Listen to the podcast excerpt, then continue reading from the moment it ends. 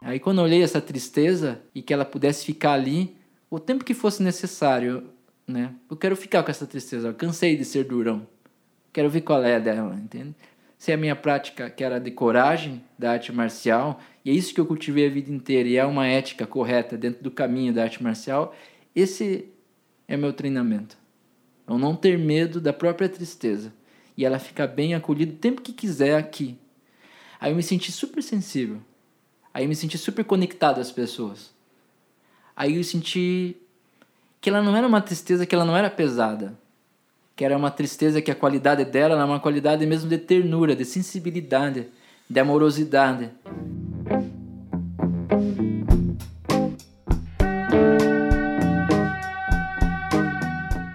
Seres de todos os reinos, esse é o Coemergência, o podcast que vem bravamente resistindo aos chacoalhões da impermanência e mantendo o fiel compromisso de chegar aos seus ouvidos a cada 15 dias por mais de 16 edições consecutivas. Palmas para o Coemergência.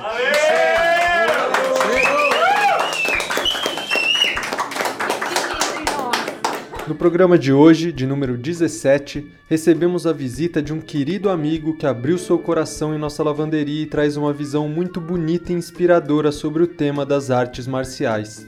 Morador de Joinville, em Santa Catarina, Gil Eanes Vivekananda é professor de Wing Chun, sistema de defesa pessoal bastante democrático surgido na China que se destaca pela economia de movimentos, e nos apresentou uma perspectiva das artes marciais que vai muito além de encará-la como uma mera ferramenta de combate. Com quase duas décadas de treinamento dentro desse método e uma prática regular de meditação há vários anos, ele trata a arte marcial como um método de transformação, em que é possível se dedicar conscientemente para o cultivo de habilidades internas e a superação dos obstáculos. Mais do que simplesmente nos explicar sobre o que seria isso em teoria, o Gil nos revelou durante a conversa a verdadeira coragem de um artista marcial falou das suas dificuldades e sobre como a investigação do mundo interno o permite ser um professor muito melhor para seus alunos. Senhoras e senhores, bem-vindos ao Coemergência.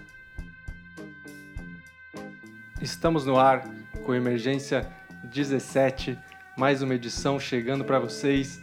E hoje recebendo aqui nosso querido amigo vindo de Joinville, Gil Eanes Vivekananda. Gil, muito obrigado pela sua presença. Seja muito bem-vindo à nossa lavanderia. Obrigado, obrigado pelo convite também de vocês. Fico super feliz de estar aqui na lavanderia. Hoje só apresentando nossa mesa aqui mais uma vez, então, ao meu lado, Manuela Laranjeira. Olá, Manu. Bom dia. Andressa Sampaio. Bom dia. Alisson Granja. Olá, galera. Kaline Vieira. Oi. Mesa apresentada. Vamos começar então esse papo. E Gil, queria que você começasse um pouco falando uh, disso que você tem feito. Assim, você está é, fazendo é, seminários pelo Brasil e está é, treinando pessoas pelo Brasil nessa prática de Wing Chun, que seria muito legal que você falasse um pouco para a gente o que, o que é o Wing Chun para quem ainda não uhum. conhece e explicar um pouco como que você faz essa ponte do mundo interno com a prática das artes marciais e como que você vê isso, a importância disso. Uhum.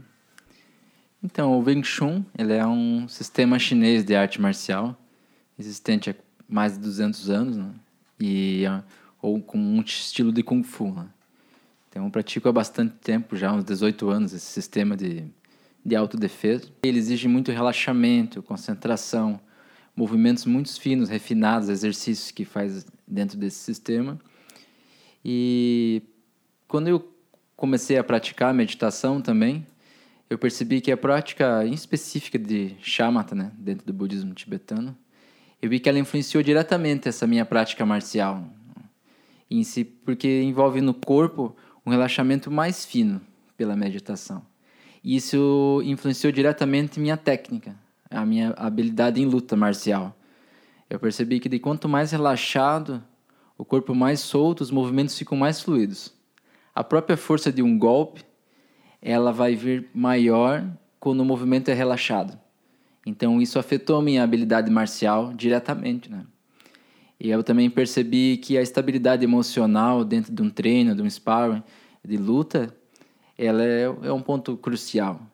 E se aquilo ajuda a relaxar, estabilizar um pouco a mente, isso afeta numa prática de luta. Né? Então eu percebi a qualidade disso e como que isso afetou. Inicialmente, como meu objetivo era muito marcial, eu queria treinar para ficar melhor sempre, né? Para desenvolver habilidade em luta, ficar bom, ver o que era mais eficaz.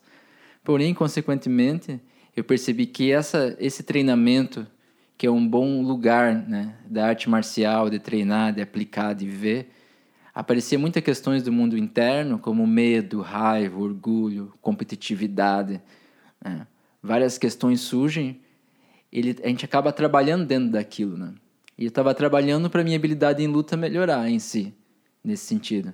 Mas, consequentemente, eu percebi que aquilo que surge ali nesse ambiente do treinamento marcial, ele surge fora também, em outro contexto, né? com outras questões externas diferentes. Porém, o que é as emoções, as sensações daquilo que surge são similares, né? Então, eu comecei a olhar que o que eu desenvolvi dentro da luta, o aspecto interno também, não só habilidade técnica, aquilo afetava a minha vida fora, diretamente numa, nas relações, né? nas questões com a vida cotidiana em si. Aí eu comecei a observar que, observar que é uma boa coisa, então, se eu treinar arte marcial, o aspecto da luta, não com o aspecto apenas de ser bom em luta, não como um aspecto de desenvolver maior habilidade, né? apenas, que é algo que eu gosto de fazer e que eu acho que é importante na arte marcial, sabe? treinar uma arte marcial que você saiba lutar, né? Muita gente treina arte marcial e não consegue usar ela, né? Mas eu acho que esse é um bom meio porque desenvolve, observa essa qualidade através do corpo. Né? Tantas emoções se expressam, mas fica nítido, né? Então a qualidade da arte marcial é uma qualidade de honestidade. Você não consegue fingir. Você não consegue ser um bom ator quando alguém vai socar teu rosto, entende? Se você tem medo, o medo vai aparecer. Não dá para você parecer que não tem medo. Né? Aquilo fica nítido na expressão do teu corpo, dos teus golpes, a tua atenção, tudo fica nítido. Então você fica exposto. Né? É uma, uma situação que o teu mundo interno você pode andar na rua e parecer alguém estável, um praticante de meditação estável, com uma cara de um mestre andando assim pelo mundo. Mas quando alguém toca teu rosto, aí você vê onde que está a tua prática, né? Hum. Então isso é interessante, porque aí mostra qualquer fragilidade, só que daí você tem o que trabalhar com aquilo, né? O que trabalhar, como lidar com aquilo. Aí eu percebi assim que a expressão que a gente pode ter em luta essa expressão também pode ser na vida, né? E muitas expressões que a gente tem na vida também são expressões que a gente traz no meio da luta. Então fica nítido certas questões, né? E aí eu comecei a ver que essa ponta era interessante. Interessante por quê, né? Porque às vezes só desenvolver habilidade em luta é legal, você ser bom, saber lutar, sabe se defender. Mas talvez em algum momento você não precise, ou você precise. Mas se a gente olhar que for só isso o foco, eu acho que pode ter um, um psicólogo, um psicanalista e olhar pra gente e parecer uma coisa um pouco paranoica, assim, né? Imagina, eu pratico há 23 anos artes marciais. Né? Já tentaram me assaltar, coisa assim, não precisei usar. Então, se eu olhar a quantidade de vezes que eu precisei mesmo, né? Seria muito tempo de treinamento para uma pouca situação, né? E nesse sentido. Então, seria uma coisa assim, né? E uma vida inteira dedicada, porque vai que né? acontece, né? Aí talvez eu acho que isso eu teria um pouco meio um pouco esquizofrênico assim da minha parte, né? muito nesse sentido. Eu acho que hoje tem um pouco disso, de muito medo, muita coisa, que é importante, as coisas acontecem, de fato. Mas muitas vezes você não tem o que fazer, né? Alguém chega com uma arma e você não esquiva de bala e pronto, né? Então as coisas são práticas, né? Melhor se dar as coisas, vezes a melhor defesa pessoal é você soltar aquilo ali e deixar, né? Você acha que é por isso que tem praticante que às vezes tá, é como se estivesse caçando o que fazer na rua de, ativamente de, é, de ser violento, então, não de Wing Chun necessariamente, Sim. mas praticante de artes marciais que é violento em situações em que a maioria das pessoas não são, é como se está treinando muito e, e, indo numa direção que na prática não se é, justifica. É, então, eu acho que eu acho que é importante se defender, aprender. Eu acho que isso para ter uma noção das coisas, do perigo. Eu acho que a gente tem um aspecto que tem uma realidade que isso acontece, né? Não dá pra gente olhar de uma forma que não, tá tudo assim, em paz. Não, as coisas podem acontecer. Quem já aconteceu sabe que aquilo é uma realidade. Porém, eu acho que depende muito do cultivo, né? Se a gente está cultivando uma coisa que é muito baseada em muito medo, muita agressividade, e achar que a gente vai treinar algo e também vai virar um super-herói, aí isso pode ser um pouco perigoso, porque já é difícil você lidar com a raiva mesmo estando em casa, de boa, com medo. Aí você cultiva aquilo mais. Então a arte marcial ela pode ser como uma faca, assim, eu posso fazer comida, eu posso usar ela por um aspecto negativo. Então aí depende muito não em si da arte marcial, mas de quem conduz, do professor que conduz aquilo. Então se ele estimula, por exemplo, eu tive alunos muito agressivos que chegaram para treinar. Talvez eles podiam ter sido hoje algum assassino, alguma coisa assim, sabe? Mas essa agressividade era uma energia. Eu posso trabalhar com essa energia e direcionar ela de uma maneira positiva, ou posso direcionar ela para eles ficarem mais agressivos, só que agora com uma habilidade marcial, né? Então eu acho que depende muito do lugar onde está sendo treinado, né? Ela é uma ferramenta excelente, mas se não tiver um olhar de quem está guiando aquilo, dela pode ser perigosa ao mesmo tempo e danosa para a própria vida da pessoa, né? Porque um, um pouco que eu percebo, às vezes aquilo que a gente cultiva no treino, a gente expressa fora. Então, vi muitos lutadores que às vezes eles são muito agressivos no ringue e funciona para aquela regra. Só que eles são agressivos fora também, né? Porque é um pouco daquilo que ele cultivou no treinamento dele. E muitos lutadores que treinam uma mente mais estável, aprender a ser mais relaxado, ser mais preciso, eles também acabam sendo fora, né? Então, aquilo que ele cultiva no treinamento que ele se faz, isso expressa fora. Então eu acho que aí pode acontecer da arte marcial ser uma ferramenta super ruim, né?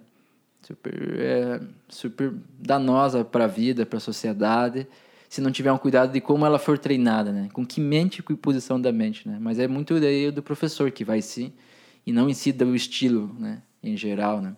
Como hoje eu pratico esse estilo do Wing Chun, mas já pratiquei outros, como Muay Thai, Eskrima, uma arte marcial filipina que é com armas.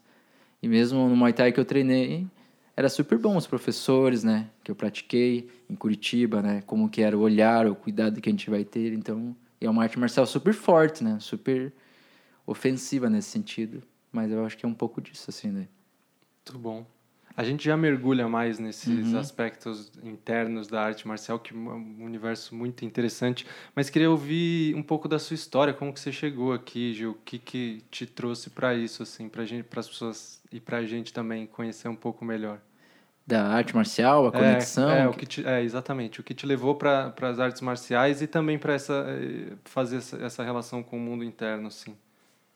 Rapidamente, né? Para não falar desde a infância.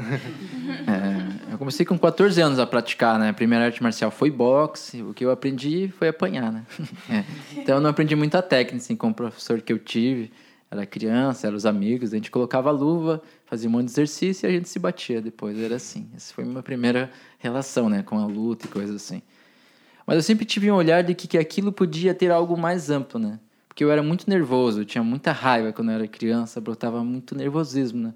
E quando eu treinei, por mais que seja só aprendi a apanhar só no começo, né? Aquilo pacificou aquela energia em algum nível. Eu mudou totalmente minha vida, assim, sabe?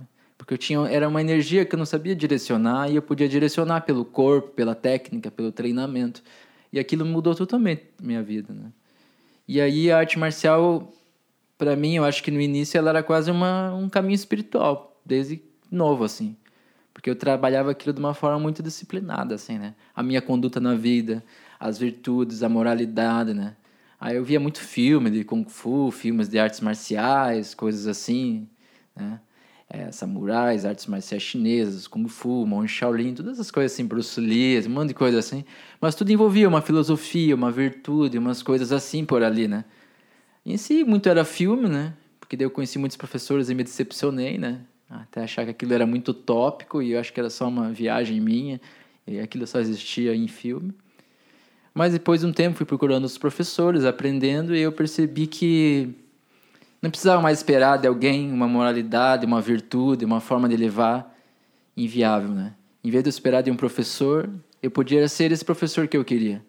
Então eu decidi fazer minha própria vida, o que eu aspirava ver em alguém, né? Então eu dediquei minha vida para isso, assim, praticamente, né? Para arte marcial em si.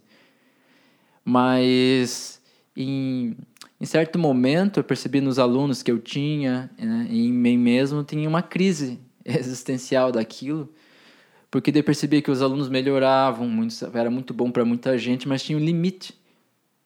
uma coisa que uma etapa que não passava, alguns obstáculos que eu não conseguia ajudar os alunos e alunas a transcender aquilo.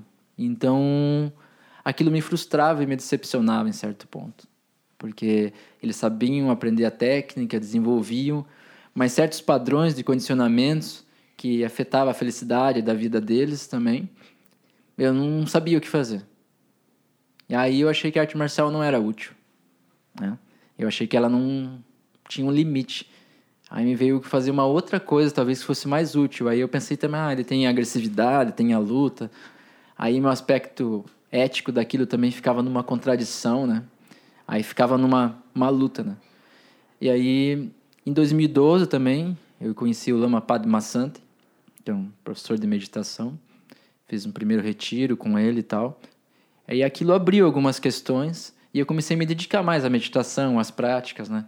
Conheci vários alunos deles, né, da Sanga. É, tem o Fábio Rodrigues, que foi quem, quem me ajudou primeiramente nisso, né? Ele foi meu aluno de Wing Chun no começo e foi por ele que eu conheci, né? Aí ele, o Gustavo Gitt, né? e um monte de uma, uma galera assim que veio. E eles sempre me estimularam nesse ponto, né? Então, uma vez eu organizei, eu participei de um evento que era cabana ainda, né, no antigo, né? Antes de existir o lugar hoje assim. Aí era um evento que era em São Paulo. Eles me convidaram para eu guiar uma prática de arte marcial nesse evento, assim. E nessa época tinha um aspecto bem uma marcialidade bem dura, assim. Eu me vejo até no vídeo que tem na internet, eu acho que era muito marcial mesmo naquela época. Eu não tinha muita paciência, assim. Né? Eu achava que ia dar aula para um monte de playboy, assim, que era folgado, sabe? E aí eu lembro que a minha primeira fala na minha apresentação era assim, né? Que é uma frase que tem no mundo marcial em Curitiba. Quem respeita, preserva os dentes. Eles estavam tudo sentado meio indisciplinado e eles se arrumaram rapidinho. Né? Eu achei que ele era. Aí eu fiquei mais confortável, acho que agora eu posso dar aula para eles, né? Porque eu achei que eles estavam muito folgados eu não gostava muito daquilo, assim. Então era um aspecto meio duro, assim. Aí só que daí aquele evento, dei o curso, mas estava bem numa crise naquela época, assim. E aí eu não tinha costume de meus alunos me falarem o efeito da prática para eles e neles falarem do mundo interno. E nesse grupo, muita gente relatava o mundo interno, a vida, tinha fórum, tinha isso, muitos meditavam. E era um grupo diferente, que tinha uma sensibilidade de falar. Eu lembro que saiu uma postagem né, no site do Papo de Homem sobre esse evento. Aí tem os comentários. Aí eu lembro que isso foi crucial até para falar, porque isso foi bem importante, marcante para mim. Né? E aí, quando tinha o comentário, né? lembro que o Fábio surgiu ir lá olhar e ver. Eu nem queria me expor, eu não queria ficar conhecido, uma coisa pública num site. Eu achava subestranho naquela época. Eu morava no sítio, eu acessava a internet toda quarta-feira só. Né? e viajava, coisa dava aula. A minha vida era essa, assim, né? Coisa meio eremita e, e marcial, assim. Então, ficar público num site, negócio de, falando de mim, eu tinha me achado um pouco desconfortável, né? Mas aí o Fábio conseguiu me convencer e publicar. Na verdade, ele já tinha publicado, né? Só tava tentando me convencer antes, mas já tava lá, já, assim, né? Eu lembro Aí... que tá até no site, né? Que ele disse que tentou conectar é. com você para pedir permissão, mas é. como você só via a internet uma vez por semana, Isso. ele disse, ah, vou publicar logo, depois é. ele... Depois me acerta, assim, né? Naquela época eu acho que tinha uma fala um pouco mais dura, não sei se ele ficou com medo de apanhar alguma coisa assim. Aí eu achei que ele me convenceu porque ele me convenceu pela compaixão, né? Ele falou, ah, mas isso pode ajudar muita gente, esse olhar... Porque eu não achava que aquilo era tão benéfico. Eu estava na crise que achava, ah, sei lá, né? Aí olha lá os comentários, olha as coisas, eu fui olhar. E quando eu olhei, tinha um comentário de um rapaz, não lembro o nome, deve estar lá no site agora ainda, assim. E ele é alguém que talvez não fosse acolhido no ambiente marcial, fitness, de lutador, de coisa assim. E para mim isso não era uma questão nem para mim é sempre assim, a pessoa tem dois braços, duas pernas. Se ela tiver apenas um braço, se ela tiver também uma perna, ela vai treinar. Já dei aula para quem é cego, já dei aula para quem tem esquizofrenia, já participou de aula. Então para mim nunca importa, é um corpo humano e você é kung fu, você desenvolve uma habilidade. Kung fu significa isso, não é uma arte marcial. É qualquer habilidade. Você toca piano, violino, isso é Kung Fu. É uma habilidade. Então a gente faz o que puder com o corpo. E pronto, não importa sexo, gênero. Para mim sempre foi assim. O que é classe social, nenhuma. Então aí o comentário dele falou da experiência que foi boa, de como foi importante para ele nesse lugar. E eu não sabia do efeito daquilo, daquilo brotou. Uma compaixão e um ânimo de entender que aquilo que eu estava fazendo podia trazer benefício para as pessoas. Aí aquilo refez a minha motivação. Aí a partir daquilo eu comecei a olhar como que eu poderia trazer maior benefício em vez de eu recomeçar algo novo, uma profissão, um trabalho, aquilo que eu já sabia fazer, poder ampliar mais coisas, mais benefícios com aquilo que eu já sei fazer. Aí o que eu peguei o que eu já sabia da arte marcial e comecei a praticar mais, né?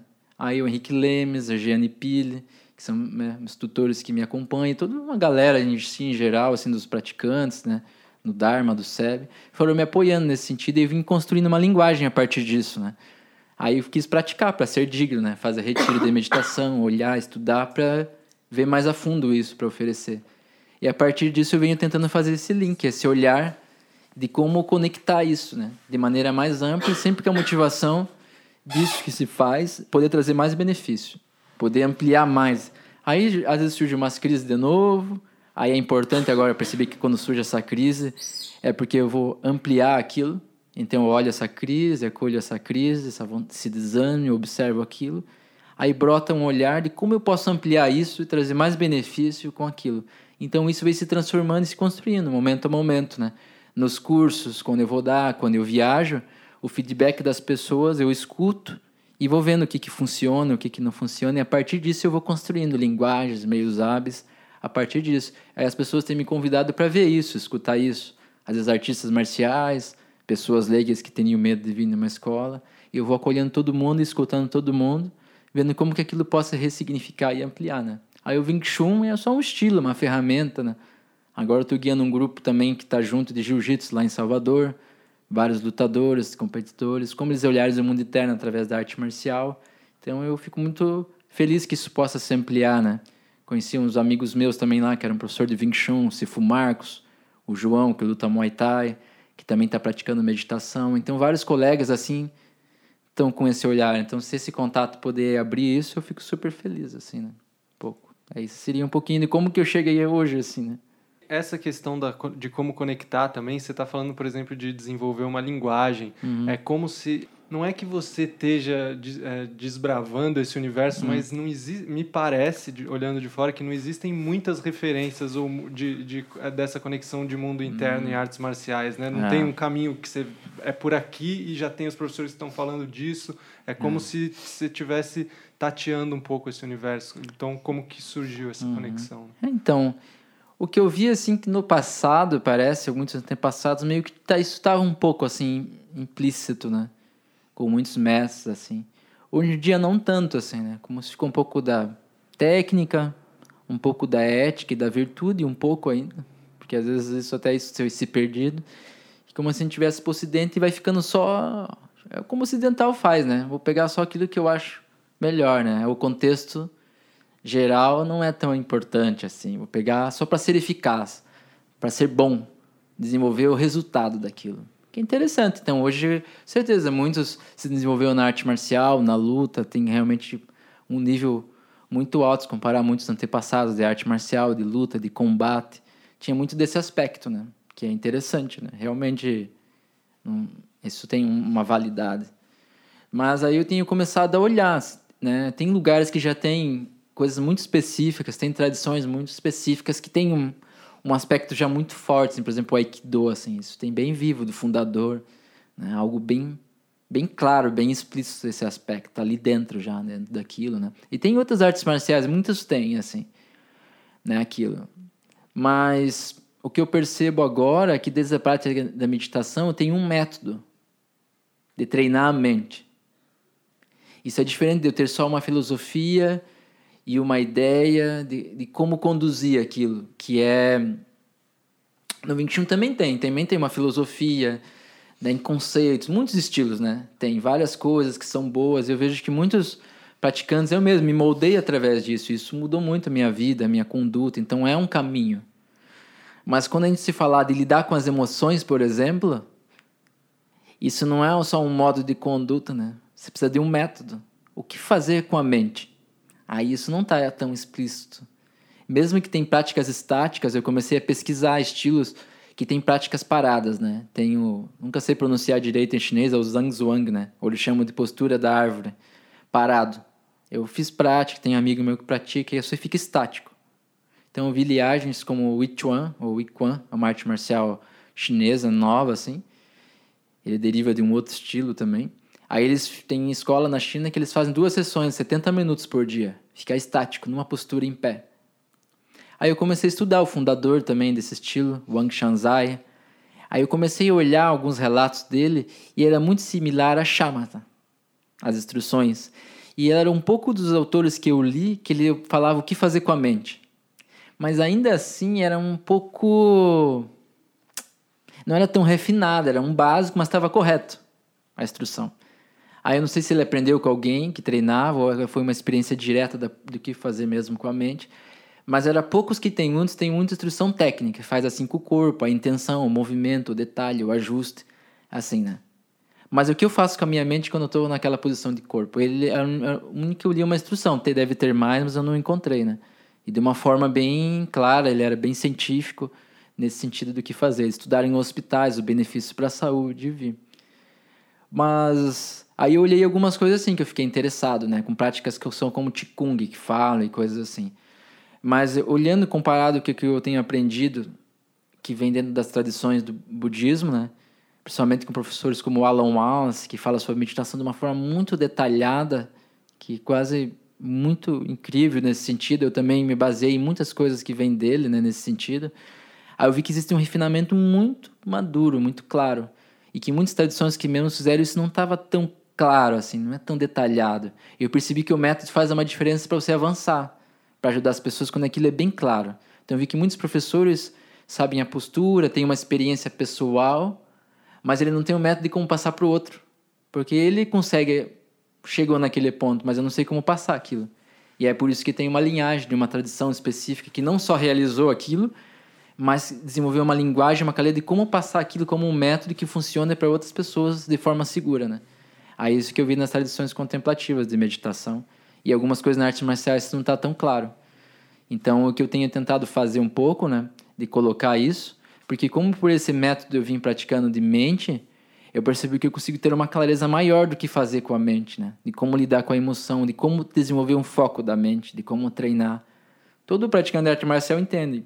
Se você desenvolve mais atenção, você melhora a tua técnica. Né? Mas com um método, falar, ah, a pessoa é muito desatenta, é um problema dela, né? Mas como eu treino a atenção? Aí esse é um ponto, né? Aonde é isso assim? Aí como eu tenho um método específico que vai chegar com a mente mais atenta, né? Como eu melhoro isso? Como eu cultivo o relaxamento? Ah, fique relaxado, mas aí falar é falar. Agora como eu treino relaxamento? Como eu posso cultivar realmente relaxamento? Como eu posso cultivar estabilidade? E pelo treinamento eu chegar nesse ponto. Então, essa palavra treinamento é onde eu faço a ponte com a arte marcial. Porque a arte marcial tem essa linguagem, né? Treinamento. Então, eu gosto da palavra treinamento da mente, sabe? Treinamento e é uma forma que eu me conecto com os artistas marciais também, né? Aí eu uso essa linguagem para os alunos. Treinamento da atenção, né? Como o Alan Wallace coloca, né? Eu acho que tem na introdução do livro Revolução da Atenção. Aí tem uma parte que se fala, acho, Daniel Goleman, uma coisa assim, que o treinamento da atenção ele é como uma musculação, a chamata é como uma musculação da atenção. É uma coisa muito marcial, né? Eu já, já cataloguei essas coisas assim, né? Porque é isso. Não tem milagre, né? Se você treinar continuamente, aquilo vai ter um efeito. Eu não fazer uma meditação hoje e agora a minha mente vai estar atenta. É um cultivo formal, um cultivo informal no cotidiano, é um treinamento contínuo. E a arte marcial se entende, para desenvolver habilidade, para cultivar um ter kung fu, você precisa treinar continuamente para desenvolver uma destreza. Então eu vejo que é uma prática que tem um método que desenvolve com clareza isso. Né? Então essa prática afeta diretamente, né? Então muitos lugares que eu vou a gente medita, a gente senta, né? Eu pedi as bênçãos dos professores, né? Pedi a bênção do Lama Santen nesse caminho da arte marcial, pedi as bênçãos do Alan Wallace, né? Pedi a bênção do meu professor de Kung Fu, Sefu Semil, que, que ele achava disso. Ele disse: ah, Eu não entendo meditação, mas eu confio em você. Então, eu vou seguindo assim, porque não é uma coisa que estava dentro da tradição específica mais, entende? Talvez muitos nos passados tinham isso, então eu estou tentando como organizar isso, né? Aí eu vou cultivando uma linguagem e vou vendo o resultado nos alunos, então nos praticantes. E eu vi isso que realmente é, tem feito muito mais efeito benéfico do que antes só com a prática técnica do Wing Chun específico, né? Eu percebi que isso tem transformado, eles têm olhado. Porque de todo o treinamento que eu tenho feito, eu continuo com a técnica como roupagem, mas ela é só um meio hábil. Aí eu sempre estou apontando para dentro. Tudo que vou fazendo, qualquer movimento, exercício, eu vou olhar o que que, que aponta internamente, como que olha.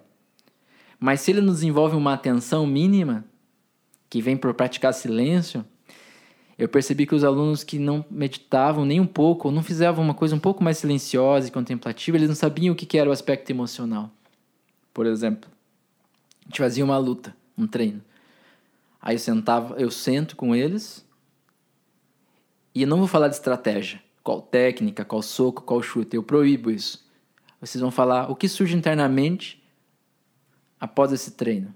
Eu percebi que no começo muitos alunos não falavam, mas eles tinham medo, raiva, ansiedade, se expressavam na luta. E eu achava que eles estavam de sacanagem comigo, né? Pensando, pô, os caras não têm vergonha, não querem falar. Né? E um dia eu meio que dei uma bronca, assim, tipo, olha, você tá assim, você tá assim, você tá assim. Vocês não querem falar mesmo? Estão com alguma vergonha? Mas eu percebi que eles não realmente observavam aquilo. Eles não percebiam que eles estavam com medo, com raiva, ansiosos. Não percebiam.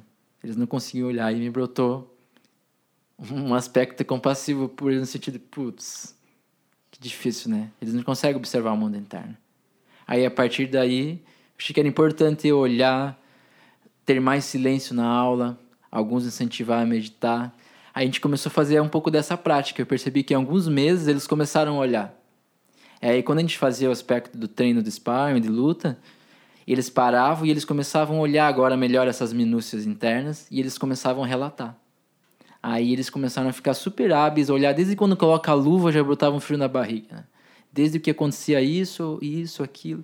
Aí acabou tendo um diálogo e eles começaram a desenvolver um cultivo de olhar isso. Então, todos os meus treinos e as aulas eu incentivo a olhar para isso. Técnica já foi dada. Agora a gente vai olhar esse aspecto. Por exemplo, se a pessoa está tensa, mordendo a língua, os dentes, o que é? Né? Aonde está? O soco não está indo, está duro. O, o que está tensionando? Olha para dentro, entende? Solta, relaxa, foca a mente, estabiliza.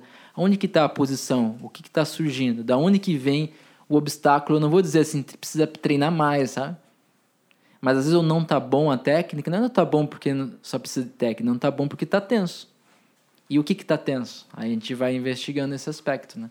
Então é um pouquinho assim que eu vou usando essas conexões, né? Ô Gil, e você falou dessa experiência com os alunos, né? Já, uhum. já praticantes do, de arte marcial. E eu participei contigo de um workshop e achei bem interessante porque a maioria do, dos participantes não eram praticantes, eram, na verdade, praticantes, era o contrário, né? Já eram praticantes de meditação, pessoal do SEB e tal.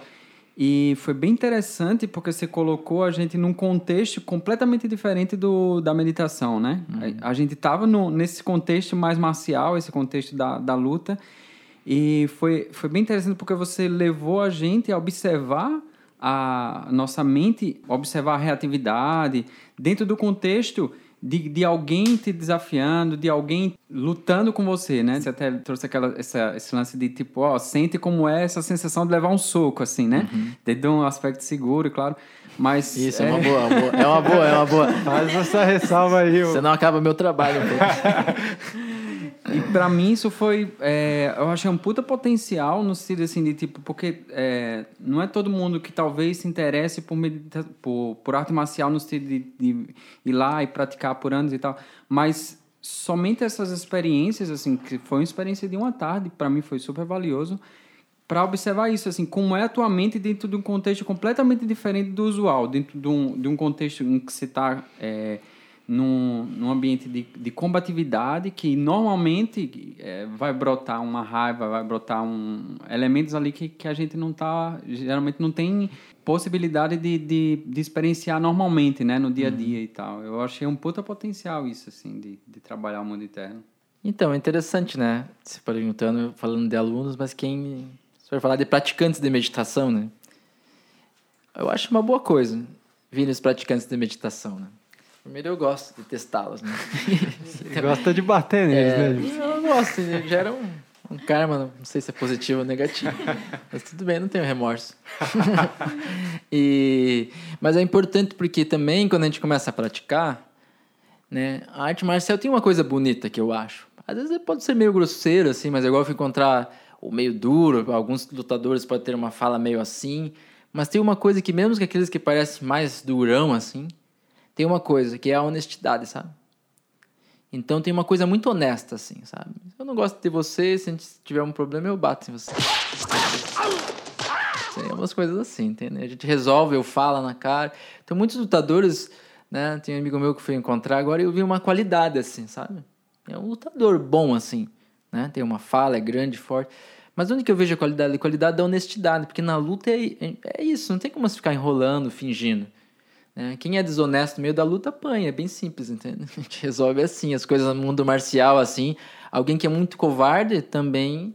A gente tem uma lida física, a gente não fica dialogando muito, entende? A gente não vai fazer uma DR. A gente vai colocar as luvas e a gente acerta aquela disciplina ali, aquela conduta, né? Então, mas ao mesmo tempo, também quando a gente pratica meditação, a gente está praticando, a gente pode ficar numa identidade praticante, né? A gente coloca uma carinha, a gente faz isso, coloca uma pulseirinha aqui, um digo assim, daí sai com uma cara quase que meio que santo, assim, né?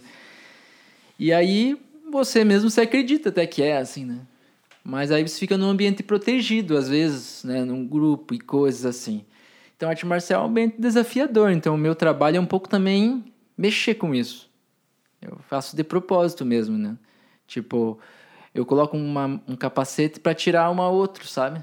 Que a gente fica se protegido. Então, muitos lugares as pessoas ficam meio um pouco assim. Por quê? Porque vai mexer naquela identidade de estabilidade, de praticante, de meditador e tal. E, e às vezes a gente tem a fala bonita e fica assim. E a gente vê onde que tá de fato aquilo. Claro, não vou machucar para proteger, para as pessoas não deixarem de vir treinar. Mas o objetivo não é esse, né? Não vai ser um profissional que vai ter que aguentar mesmo dor, assim. Não vou até nem assaltar, ficar apanhando muito na cabeça, né? Entende? Então não vou fazer isso assim. Mesmo para quem treina sabe disso, né? Mas ter um toque, um desconforto. Então eu tenho duas coisas que eu acho que é importante. Quem vai treinar arte marcial precisa aprender a lutar. Senão não é arte marcial, é uma outra coisa. Ele pode chamar do que quiser, mas não de arte marcial, né? Então isso tem um debate na arte marcial. Que muita gente treina arte marcial, mas não sabe lutar. Então ele não pratica alguma outra coisa que faz movimentos com o corpo. Eu acho que é mais honesto assim, né? Praticar arte marcial, você tem que saber bater, tem que saber apanhar, né? E eu acho que principalmente na arte marcial é aprender a apanhar. Treinar a apanhar sem se perturbar. Então eu faço exercício de tocar no rosto desde a primeira aula, assim. Não importa se a pessoa tem 70 anos, ela vai ser tocada no rosto. Ela vai aprender a lidar. Porque quando toca, aí esse que é importante do mundo é o que é que dói. Se alguém te dá um tapa no rosto, talvez não dói, mas é humilhante, né? Brota raiva. Então não é o tapa, não é a dor física que pega. É o aspecto sutil que surge. Então isso na luta também as pessoas se confundem. Alguém aguenta um soco, mas às vezes o outro ganha no psicológico. Porque o outro se sente com raiva, medo, ele não entende, ele acha que ele tem que aguentar mais soco, aprender mais a lidar com dor, mas às vezes não é a dor física. É o aspecto emocional sutil que pega. Então é interessante de quando a gente toca no corpo, brota algo, né? Sutil. Então a ideia é de eu ficar vendo o que está lá escondido. E eu vou fazendo exercícios para olhar aquilo. Como que brota uma responsividade, no sentido, siga o impulso. Eu faço algo que fica nítido. Não fico falando o impulso da fala, não. Eu faço e a pessoa se move para frente. Eu digo para ela, fique parado, eu vou tocar em você e você sem se mover. Só isso. E ela não consegue. Quando eu faço um estímulo, ela vai e se desequilibra. Aí ela olha, isso é responsividade. Ela não é por um aspecto cognitivo, intelectual. É pela energia aquilo. Então não adianta eu ter um, um estímulo. Eu vou ficar parado. Aí quando eu faço, ela não consegue ficar parada. Porque brota uma ansiedade, uma responsividade. E quando ela vê, ela já foi. Mesmo ela dando o comando para ela mesma. Então o que, que ela tem que fazer? Qual que é o antídoto? Um básico que eu vou colocar prático já na hora, ela já vê o resultado, vamos dizer assim. Ela relaxa o corpo quando vem a ansiedade. Não luta contra aquela energia que quer jogar ela para frente, fazer ela se mover.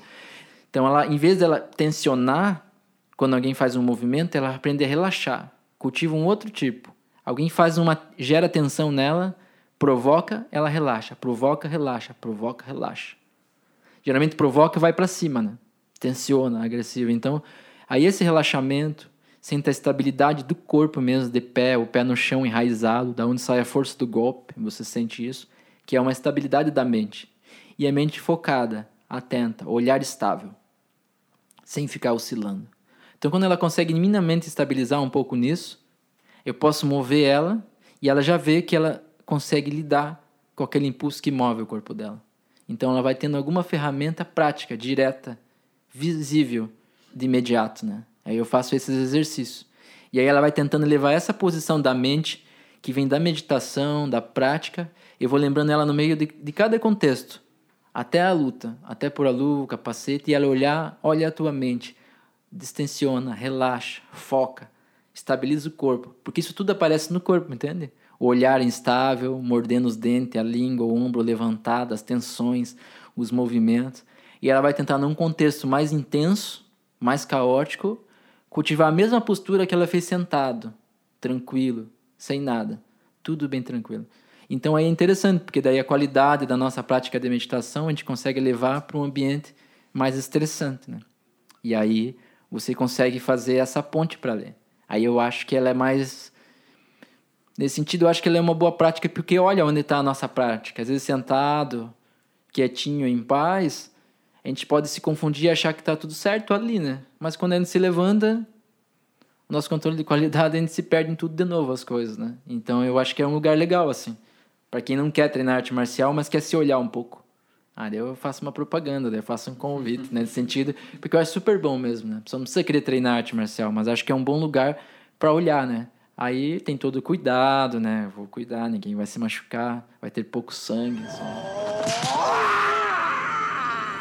Alguma coisa assim, brincando assim, para olhar isso assim, para lidar com a agressividade, o conflito, essas questões desconfortáveis, né? E eu acho que se familiarizar com esse ambiente conflitante, e nós estamos numa época que exige muita agressão por todos os lados, né?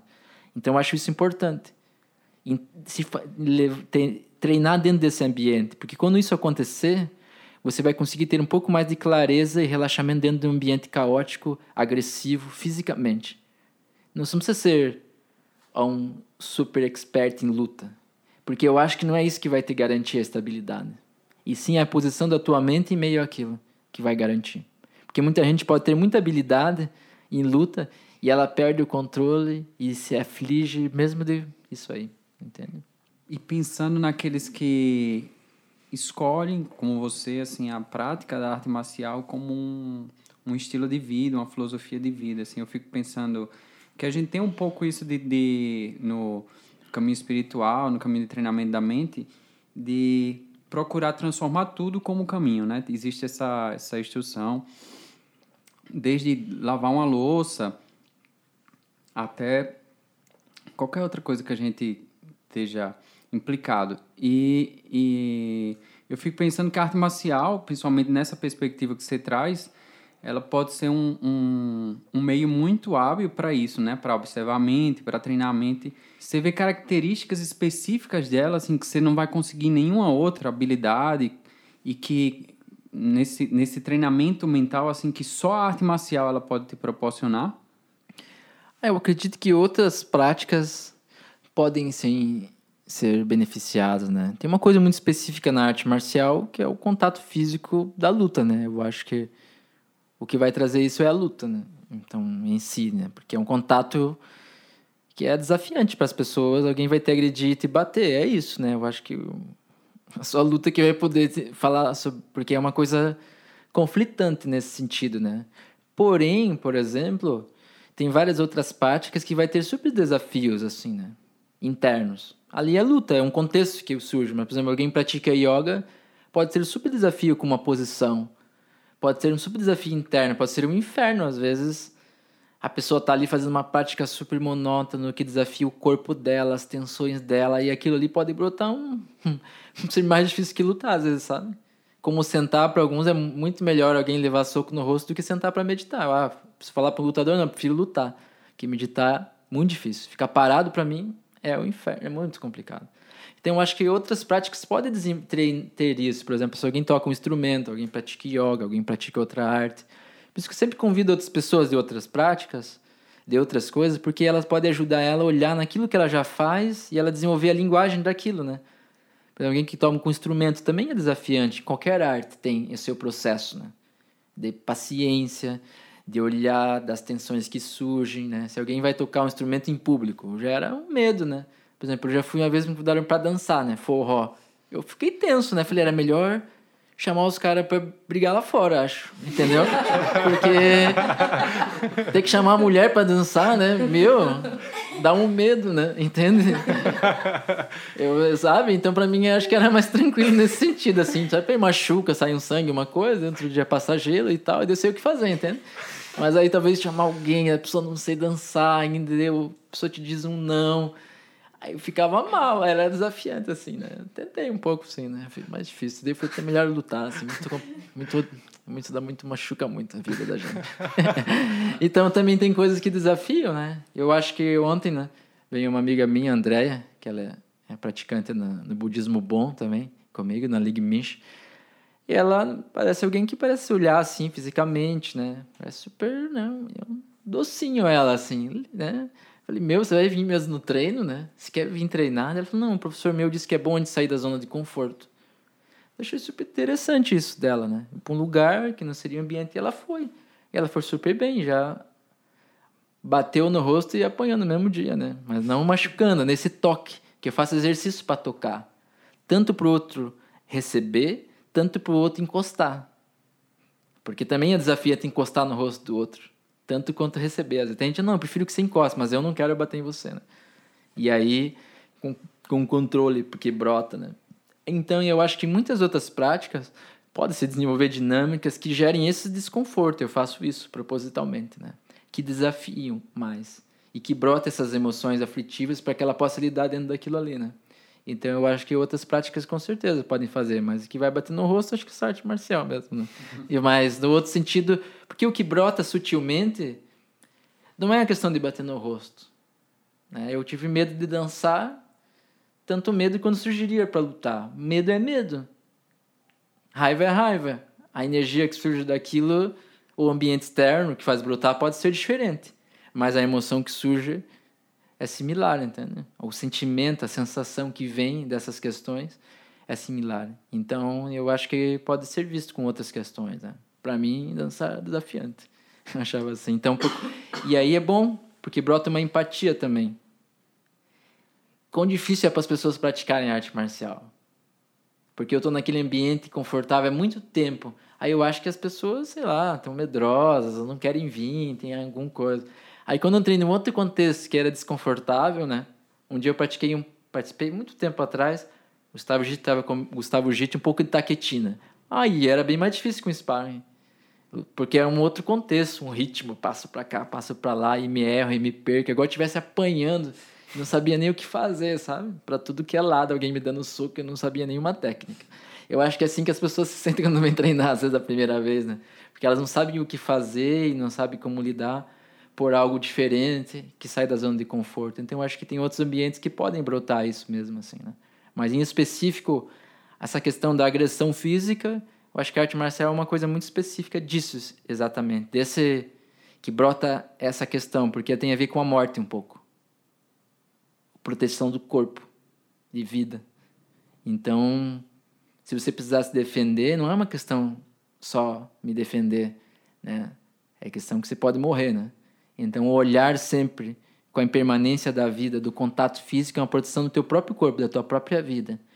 Se você tiver desapego demais, você pode só se machucar e lesionar teu corpo e não ter cuidado. Mas também como lidar com isso também, né? Então é desafiante, né? Se surgir uma questão na rua de autodefesa, não é uma autodefesa, não é um filme de defesa pessoal que você faz tudo com faca, com arma, não. É assim, se você falhar, você morre. Essa, essa, é só isso. É muito mais perigoso nesse sentido, né? Então, às vezes as pessoas brincam de defesa pessoal e aprender e fazer, mas não é bem assim. Se você cair no chão e gastar a tua cabeça, você pode ir em coma. Se alguém te der um soco e você for nocauteado, você pode bater a cabeça no piso, que não é a mesma coisa que um ringue, entende? Então, o risco é o risco de você morrer. E eu acho que essa tensão é uma tensão que não surge em qualquer lugar, né? Então, é algo que, com certeza, brota algo, né? E ter uma estabilidade diante disso é desafiante sempre, né? e você falou um pouquinho, né, da outra parte dessa moça que, Uhum. que foi e não tinha muitas facilidades, assim. Uhum. Porque tem muito essa coisa, eu acho, de procurar artes marciais quem tem agressividade, quem tem raiva, né? Uhum. E aí existe, então, procura para quem não, não é. para quem não tem essa coisa de, Uhum. de que é fácil, é, talvez seja muito difícil para uma pessoa bater. Porque a gente aprende um pouco, né? Uhum. Que a gente não pode bater, que a gente não pode machucar as pessoas. E eu não sei até que ponto é é uma repressão de muitas coisas. Ah, e como, isso, como funciona isso quando chega pessoas que não conseguem bater. Porque às vezes a gente até fica. A gente tem raiva, né? As pessoas todas têm. Uhum. Só que até chegar nesse ponto de ter coragem de, de, de encostar, assim. Igual, eu fico com muita raiva, mas eu não tenho coragem de, de Bater no nos meninos. Por enquanto, mas talvez eu aprenda agora alguma Sim, técnica e isso mude. Uma boa coisa é aprender a bater sem remorso. Aí você não brota karma nenhum. Você tem uma técnica de bater sem gerar karma. Eu vou ensinar depois. Eu, vou te- eu não vou nem pôr no ar a- se você ficar ensinando essas coisas aqui. viu? É, mas a louça vai estar limpa, pelo menos. Aí eu acho que é uma vantagem, né? Então, tem isso mesmo, né? Eu realmente fico feliz de estar aqui podendo falar e ter esse podcast. E vou divulgar para muita gente. Tenho centenas de alunos em tudo, em vários lugares. E quero que eles escutem, né? E muitas outras pessoas que terem que ir escutando.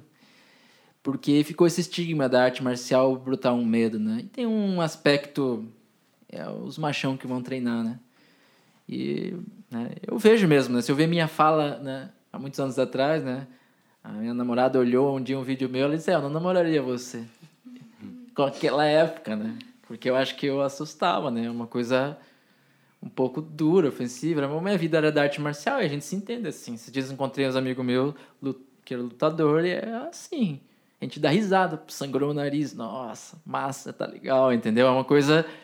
É uma alegria pra gente, entendeu? É uma coisa, uma alegria meio estranha, assim. Estamos cheios de dor. Nossa, o treino foi bom pra caramba, entendeu? A gente tá feliz, né? Quem fala que a pessoa vai se divertir, vai fazer coisas legais, a gente vai se bater, né? E aí... E se não se machucar, não tiver um aperto, parece que não foi legal, entendeu? É uma coisa um pouco meio masoquista, assim, né? E aí a pessoa tem essas coisas, assim, né? Pra gente que é natural, pra outras pessoas aquilo seria terrível, né? Então fica um ambiente um pouco assustador para algumas pessoas, né?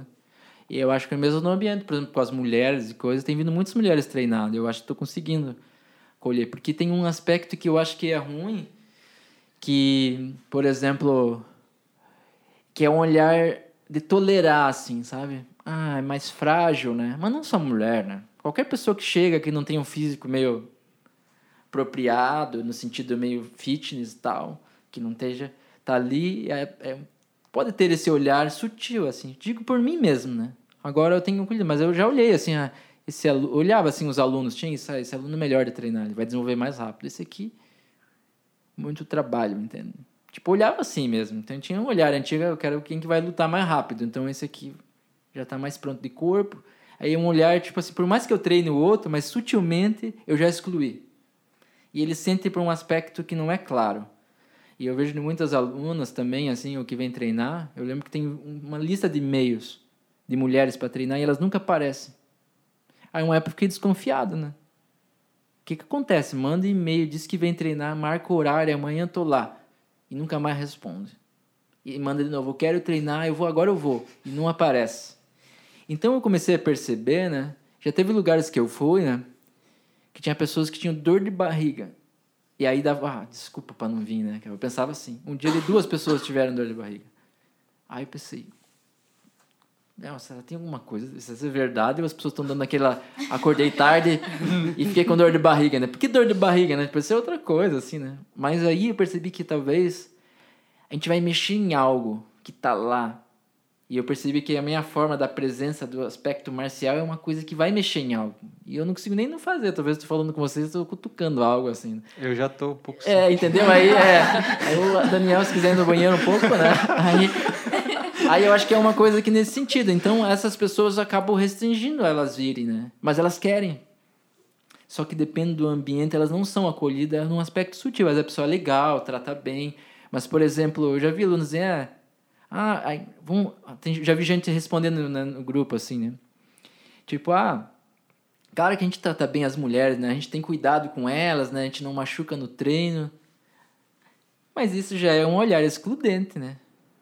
Como você diz que ela não é capaz, então, né? De... Não, mas vê, a gente, a gente é super cuidadoso com elas, tem, como a gente trata bem, diz que a gente não acolhe. Isso já não é acolhimento. Isso já é excluir. Já a pessoa já chega sendo tolerada porque ela é frágil. Né? Por isso que eu gosto de bater igual em todos, entende? Tipo, cada um com o que pode, o que aguenta, treinar assim, né? Não machucar, mas colocar o nível máximo para cada um, sem machucar, porque eu não quero machucar ninguém, independente se é um lutador ou se a pessoa nunca treinou nada, porque ela vai desenvolver o potencial máximo dela, independente disso, né? Então eu acho que isso acolhe a pessoa com o seu potencial máximo que ela tem. E ela tem, né? Então, essa minha amiga que foi, ela foi super bem. E pra você ter uma ideia, quando ela socou meu rosto, ela ficou feliz. ela ficou animada, ela ficou muito. Nossa, ela adorou.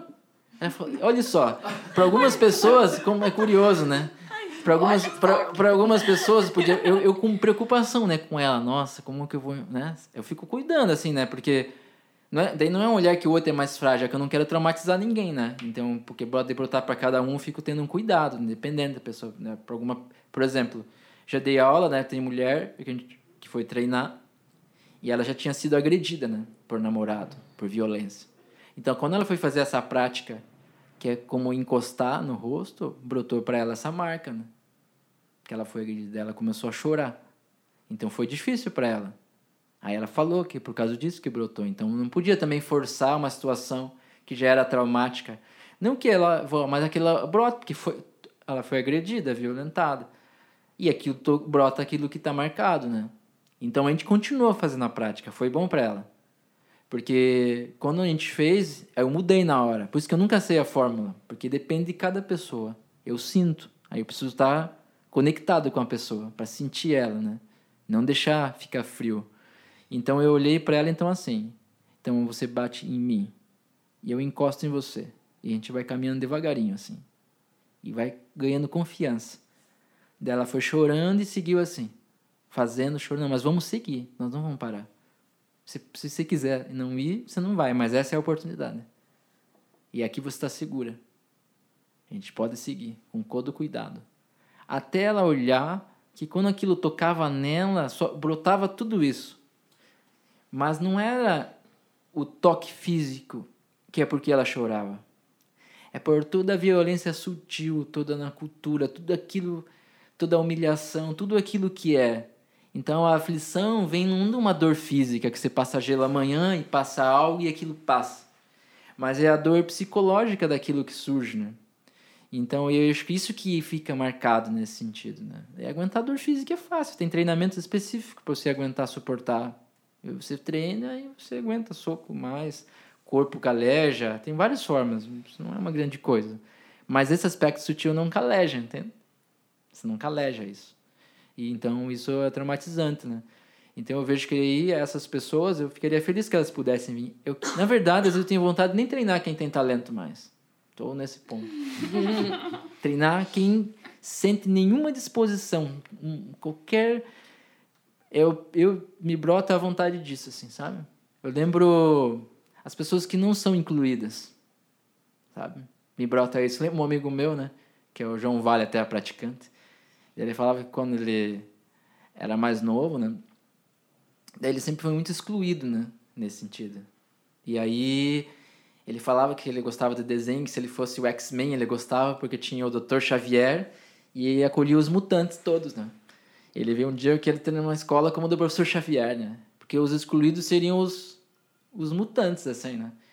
E ele, ele falava assim, ele me incentivava muito nessa questão da arte marcial. Falou, se eu tivesse treinado arte marcial quando eu era criança, talvez eu tinha muitas coisas não tinha lidado, né? Meio que ele me colocava uma responsabilidade naquilo, assim, de eu poder oferecer aquilo para essas pessoas que talvez não sentiriam espaço.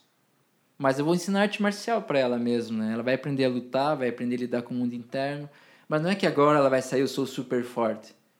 Mas é assim que ela vai aprender a olhar, ser inclu literalmente incluída. Ontem essa minha amiga foi lá E tinha alunos que eram lutadores, assim. Ela viu, começou o assunto, ela entrou, é um outro âmbito, né? Pessoa com experiências fortes. Tinha... E eles trataram super bem, estavam tudo super junto, né? Tinha minha outra aluna também, Valéria, que já treinou boxe, já treinou coisas, estava lá. Então, aí eu fico super feliz. Eu, né, que eu fui em Salvador, era meio a meio. Mulheres e homens. E isso é uma coisa rara, geralmente é tipo é 10 homens e uma mulher. É sempre uma mulher, então eu acho fico feliz disso assim. É, eu queria aproveitar de falar sobre isso. É, eu não tenho, nunca tive contato com artes marciais, uhum. assim, tenho zero experiência nisso. Mas eu tenho um sobrinho. e meu sobrinho faz judô. E, eventualmente, quando eu estou lá em João Pessoa, eu vou, levo ele no judô, vou lá ver, ver a aula. E eu acho lindo, porque, assim, são 20 meninos Aí tem sempre duas meninas lá, sabe? Eu, nossa, que essas meninas são corajosas, né? É. Porque tá nesse ambiente, nessa idade, sei lá, oito, seis, sete, oito. Uhum. Às vezes tem umas de quatro, assim, super fofinhas, com kimono. Uhum. E lá, né? Treinando, lutando, se desafiando, não, não tem nem noção daquele lugar que elas estão ocupando, né? E no, o meu sobrinho, é, minha irmã insiste muito para que ele siga no judô, porque ele não quer, ele não gosta. Por quê? Porque ele não é bom no judô. Hum. Né? E é, ali, para minha irmã, e o treino que ela, que ela o, coloca o filho, né, Arthur, é o treino do perder, né? Do errar, do, do de ser derrubado, de ser derrubado por uma mulher, inclusive, né? Então, ele volta frustrado muitas vezes. Muitas vezes sai exatamente como ele quer, ele volta feliz, aí quer ir. Mas, assim, de modo geral, não. Ele volta frustrado e ele vai ouvir isso um dia e vai ficar. Nossa, você espalhou isso pra todo mundo. Queimou ele... o filme. É tudo Mas ele volta frustrado, ele volta sem querer ir. Ela insiste. E, assim, é, em outros lugares, ele tem esse, esse potencial de de ser aqui uma aspas, né? O bem-sucedido, o vencedor, uhum. tal. Mas ali é o espaço que ele aprende a perder. Uhum. E, e, e, olhando nesse sentido, aí, como eu não tinha nenhuma conexão, não tinha experiência com isso. Então, assim, vendo essa experiência dele e como isso é educativo para uma criança, né? né? Para um, para o ser humano, então, tem toda uma lógica de rigidez. O professor, assim, não ri para ninguém, né? Ele é sério, ele é chato. E, mas ali tem um, tem um... Ele cumpre um papel, né? Uhum. Ele tem um papel específico ali de disciplinador. E ele não passa a mão na cabeça, não. Mas tu fica mal e fica mal e fica mal. Vai. É para ficar... Aqui, aqui o jogo é esse, a brincadeira é essa, né? Eu acho que depende muito do espaço. Não, vou, não sei como que é lá mas é importante que mesmo que tenha a questão da perda, né, a gente entender que a gente tem um avanço. Tem um aspecto competitivo, seja na luta esportiva, ou seja na vida em geral, ele é um aspecto que já é aflitivo por si mesmo, né? É um cultivo de aflição. E eu acho que isso não é bom. Mas é importante, a gente olhar com um aspecto mais sutil, como eu fui falar com os lutadores de jiu-jitsu, né? Na última sexta-feira, que é campeonato, lutadores de MMA, eles estão lá para ganhar. Mas eles perceberam que existe um mundo interno, que na conversa da gente, né? Que tinha, o próprio mestre tinha esse olhar assim lá também. E quando a gente está preso à vitória ou derrota, isso é um problema. Porque é, é fórmula de sofrimento, só isso. Né? Se você está preocupado em tanto em perder, tanto em ganhar, não tem saída. Mas o ponto é assim, se você olha que você está amadurecendo em lidar com o teu mundo interno, porque quando você vence também tem uma aflição ali. Isso que engana, né? Claro, a aflição que mais engana, porque você tem sucesso. Mas tem. E quanto mais sucesso você tem, mais medo você tem de perder, entende?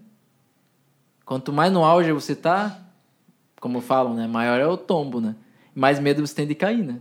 Então tem uma aflição por si só, por você estar tá ser o campeão de algo, ser o melhor de algo, porque uma hora não dura, entende? É impermanente e não tem jeito, pode esperar o tempo, entende? Vai cair ou vai morrer, pelo menos em algum momento da vida vai chegar um momento que você não vai ser o campeão e você não vai vencer. Então, mas o momento que eu olhar que por mais que eu perca, o que eu apanhe, o que eu não ganhe, eu sinto que uma boa coisa é como você aprender a apanhar sem se perturbar. Eu treino isso com meus alunos, que é um pouco conversei com os lutadores lá. Independente se você vencer ou ganhar, você cultivar a estabilidade da mente, o relaxamento da mente, dependendo do resultado. O que você está querendo ali é olhar para si mesmo. Nem sei se vencer as emoções, acho que não é muito acolhedor, não sei se funciona vencer as emoções, porque eu acho que não vence. Mas porque quando você acolhe aquela emoção que surge e lidar com isso e ver que você amadurece diante do que acontece. O contexto de vencer, né, ou perder, ele é só um contexto externo. Mas você vê que a cada treino você se desenvolve, né? Tem uma história, né, que que é assim, mais ou menos, né?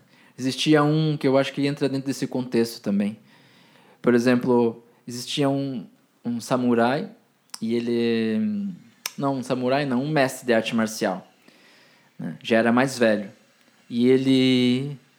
E tinha alguém que queria desafiar ele, mais jovem. Porque se ele ganhasse do mais velho, ele ficava com essa fama, né? Do mais, do mais velho, eu vou lutar e tal. E aí esse, esse mestre mais velho aceitou o desafio. Na frente de todos os alunos. E então os alunos ficaram preocupados, né? Porque ele pode não ganhar do outro mais jovem. E ele aceitou e perdeu. Né? Então, quando ele perdeu, os alunos ficaram aflitos, né? Por que, que se fez isso? Acabou com todo um status, com todo um, né, um trabalho, né? De uma vida. Ele falou, não, mas esse era o ensinamento mais elevado que eu podia dar para vocês, que era como apanhar sem se perturbar. Era o que eu precisava para passar para vocês. Porque eu não estou perturbado. Agora ele que venceu tá. Ele está com orgulho, né? Ele estava com raiva, ele estava cheio de questões ali também tem. Então, esse é um ponto interessante, né? que é um treinamento que eu acho importante olhar e ver. E naturalmente, quem aprende a lidar além da vitória ou da derrota, ele vai ser melhor no que ele fizer. Mas esse melhor não necessariamente ele precisa ganhar, mas sim que ele se desenvolveu melhor emocionalmente, como que ele foi. Aí isso é importante. Aí aquele resultado, como alguém dá, isso não é o mais importante, mas o resultado que você se dá, que eu amadureci emocionalmente dentro de uma situação. Eu lido melhor com aquela questão nesse sentido de vitória, nesse sentido, eu acho que isso é mais importante, no sentido de eu estou lidando melhor com o meu mundo interno, com mais maturidade, com mais equilíbrio dentro daquilo. E eu acho que isso que é o mais importante que ela pode levar. Aí, se ele ganhou medalha ou não, derrubou ou não derrubou, isso é de menos, né? E aí eu acho, penso que isso seria um ponto interessante de olhar, né? Então, quem vem, mesmo as mulheres, seja qualquer um que tenha medo ou que se sinta constrangido no ambiente marcial, eu acho que ela viria para poder lidar com essa questão e não que ela vai virar agora um super-herói e um X-Men ou qualquer coisa assim, vai salvar o mundo.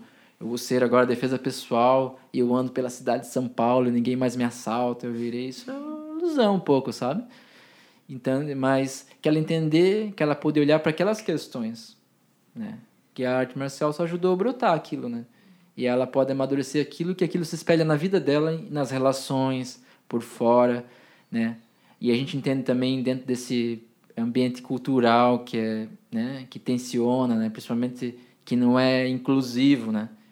E ela pode se incluir dentro dali, né? Então, minha aspiração, minha motivação é que pudesse vir muito dessas pessoas que teriam essa questão para olhar isso, né? E aí elas pudessem sentir que elas são capazes, só isso, não precisa treinar arte marcial, mas ela faz uma vez. E ela entende que é só uma questão social, cultural que não inclui, mas elas se enfiam lá, entende? Aí elas se incluem.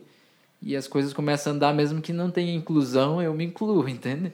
E você é capaz de se desenvolver e não confiar no que a cultura diz ou o olhar sutil, preconceituoso ou que coloca para baixo assim, né? Então eu tenho essa motivação assim que as pessoas possam realmente se sentir nisso. E isso espelha para qualquer coisa na vida delas, né? E isso não importa se ela ter grande habilidade em arte marcial. Né? Eu acho que seria um, entre um pouco dessas duas questões né, de vocês. É, então a minha pergunta é sobre esses desafios, né? A gente expôs aqui os desafios das mulheres, né, de chegarem até uma prática como essa nesse ambiente de luta.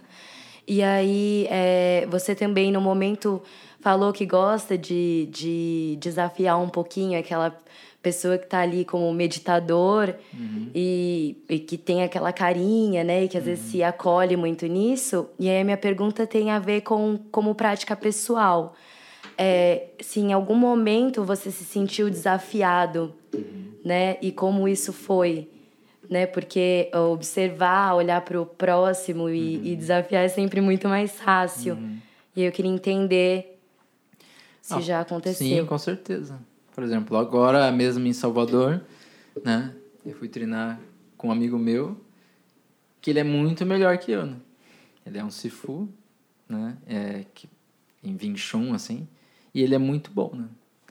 Na verdade, não se conhecia pessoalmente. Então, ele foi, humildemente participou do meu curso, coisas básicas, né? Ele é grande, forte, treina muito mais que eu, muito experiente como luta. Então, me coloca numa posição que realmente eu tenho que aprender e que realmente eu não tenho nenhuma chance ali, né? Aí brota algo de entender isso, sabe? E de ver. Então isso é um exercício para mim sempre, né? Que de olhar. Então hoje é como se fosse minha prática, que brota uma questão interna mesmo. Mas eu vejo que isso é importante para lidar, olhar para aquilo. E realmente eu queria aquilo. Me pôr num lugar onde realmente a minha habilidade é muito inferior. Onde realmente o outro é muito melhor e que eu não tenho muita chance em si, por mais que eu tenha muita experiência, o nível é melhor. E mesmo numa técnica eu fui, eu fui para aprender uma coisa que é no mesmo estilo, mas era numa outra dinâmica de movimento. Então eu vou me colocar num lugar onde que eu, por mais que eu pratique arte marcial, o movimento é diferente em alguns detalhes e é o mesmo meu estilo, eu tenho que aprender aquilo que não é fluido para mim. Eu tenho que rever os meus conceitos, né? E aí isso é desafiador nesse sentido. Então, para mim, agora, até mesmo como prática da arte marcial, para mim, a minha etapa agora que eu estou vendo é o meio colocar nesses lugares.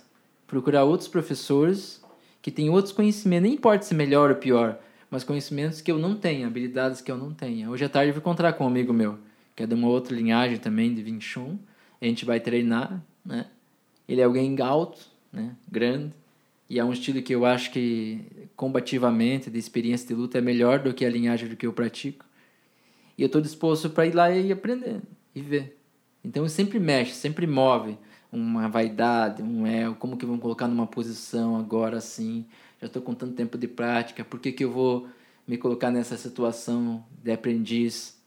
Mas aí eu sempre lembro, assim, né, que a gente cultivar sempre a mente de aprendiz, sempre um olhar, e não tem um fim. Né?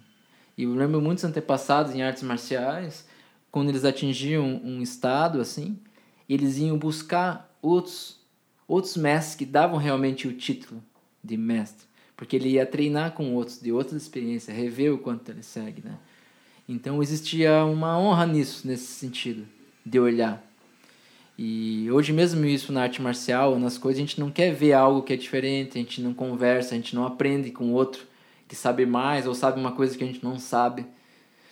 Então isso é sempre desafiante, né? Como eu, eu fui tentar um pouco dançar forró, por exemplo. É humilhante, né? Você olhar assim, né? professor, treino arte marcial, tem todas as pessoas me respeitam, agora eu tô tudo torto lá, tem que, né? Daí as pessoas me acolheram, daí as amigas do meu amigo me acolheram. Ah, deve ser que ele não sabe, deixa chamar ele. Não, mas agora você tem que ir lá, aprender a chamar, você tem que ver. Era um pouco constrangedor, mas eu fiquei olhando para aquilo. Não vou dizer que era confortável, que tava ali feliz. Eu tava.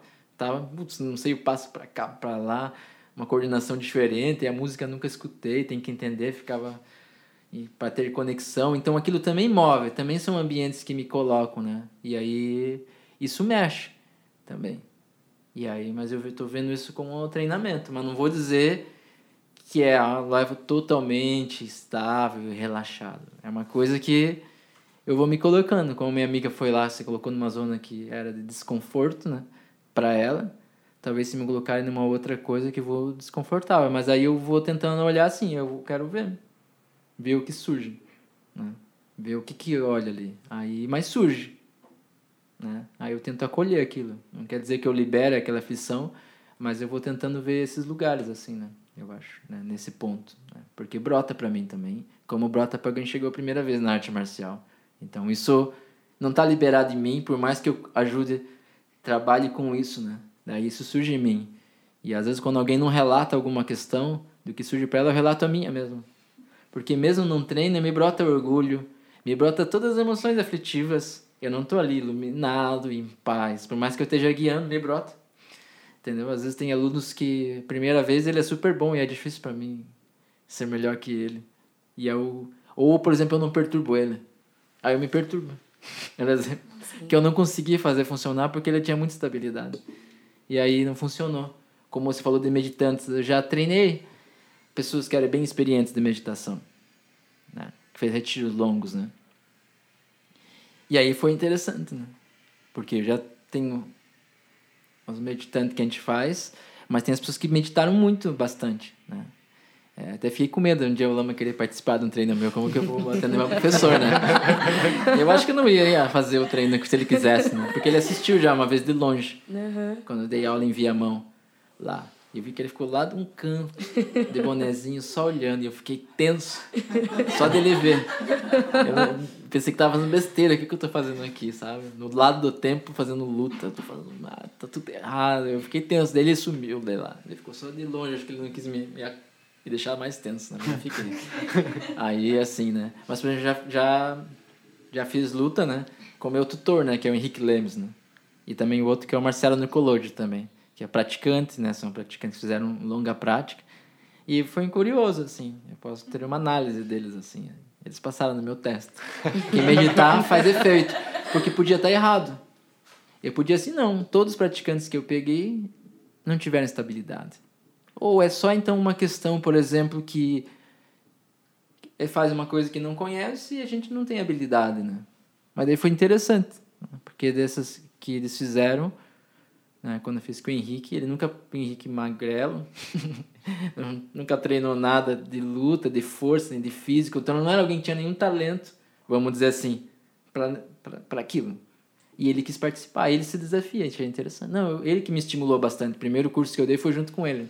Ele que me empurrou assim também. Ele participou do treino. E eu fiquei, meu, meu tutor aqui, meu amigo que me guia, eu vou ter que encostar na cara dele agora, né? E aí e ele se manteve super estável. Eu achei curioso.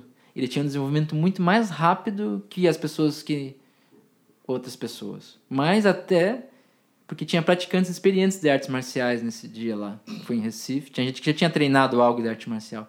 E nenhum tinha o mesmo olhar, porque pelo olho você consegue ver pelas expressões o quanto a pessoa se perde na luta. Você já lê. Já, a luta já está terminada quando a pessoa entra, entendeu? Você vê já a expressão dela, como ela tá, a base, o corpo, os olhares. E ele conseguia manter, como se ele ativesse, ativasse a chamata dele, a prática dele, o olhar.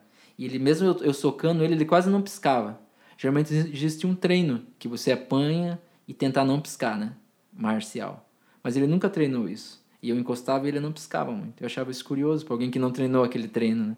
Então eu entendi que de fato a prática, isso para mim foi uma comprovação. Assim, ele, o Marcelo Nicolodi, que treinaram, realmente uma prática de mente, de quem meditou bastante, tem um efeito, né? Essa foi tipo, uma minha prova real, assim, nesse sentido, né? E essas pessoas, realmente, elas sempre estavam buscando uma coisa que testasse a prática delas, né? Estavam abertas, né? E eu achei isso curioso, assim. É, você falou, né, dessa, da prática há 23 anos, uhum. e aí você até comentou que é, a sua namorada, em algum momento, falou: Nossa, olhando lá no começo, eu não me relacionaria com você falando desse jeito. É, então, assim, num primeiro momento, quando a gente vê alguém praticar uma coisa há muito tempo, é como se a pessoa ficasse cada vez mais enraizada e a persona dela, né, fisicamente, ela demonstrasse mais que ela é aquilo que ela faz. E aí você foi é, tirando essa carapaça, assim, né? Aparentemente. Você falou também sobre as pessoas olharem e falarem, falarem é, o budismo foi te deixando um pouquinho mais mole. E aí eu achei isso interessante porque é, em, eu não sei se em algum momento você acessou de que não era preciso parecer muito forte, muito bravo e, e se apresentar com uma postura mais rígida, né? Uhum. E, e, falar de um jeito mais rigoroso para fazer o que você faz. E aí, para mim, a, a questão do desafio é esse. Se em algum momento nas suas práticas teve esse, esse contato que é, não, não preciso disso, não é necessário eu parecer uma pessoa muito forte, muito rigorosa, muito rígida para passar esse entendimento, né, para outras pessoas. Sim, teve assim quando né, a gente pratica, né, na arte marcial, quando você apanha e você leva um golpe, você não vai demonstrar. Senão aquilo é uma fragilidade, sabe? Aí a pessoa vai bater, o outro vai bater só naquele lugar que mostrou a fraqueza. Né? E então é como a gente aprendesse um apanhar sem se perturbar, só externo. Fazer uma cara de estabilidade. Essa é uma, uma fala que eu já escutei na minha cara. Ou você não expressar as emoções. E eu percebi que esse tipo de comportamento que vinha do treinamento marcial, para mim, estava dificultando a minha vida nas relações, né? Porque terminava uma relação e eu não chorava, né? me mantinha estável. Depois ele me ligava, você não está sofrendo? Não, a gente terminou, se quis terminar, tá terminado. Mas eu tava, né? Mas eu não demonstrava. Aí eu seguia aquilo engolia aquilo. Beleza, tem tema, agora não preciso perder tempo com isso. Pá. E eu fazia isso e seguia a vida. Preciso treinar, focar. Eu não tinha tempo para ficar sofrendo com o término. E aí pronto. E aquilo parecia constrangedor, né? Para ex-namorada, porque parecia que alguém que não tinha nenhum sentimento super esquisito, né? E aquilo era ruim, assim. Eu achava, parecia, sei lá. Eu acho, e eu não tinha nem empatia quando alguém tava chorando porque terminava uma relação.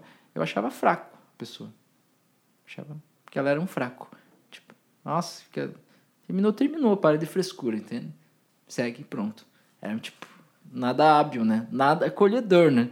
E eu não conseguia nem o que falar. A pessoa olhava para mim, ela nem ia me pedir falar sobre a relação, porque eu ia olhar para ela e ia menosprezar aquela aflição dela, né? Tipo, nem me pedia, né? Mas quando terminei uma relação, aí surgiu aquela aflição e eu lembro que tinha um texto assim do Shogun Trumpa, né?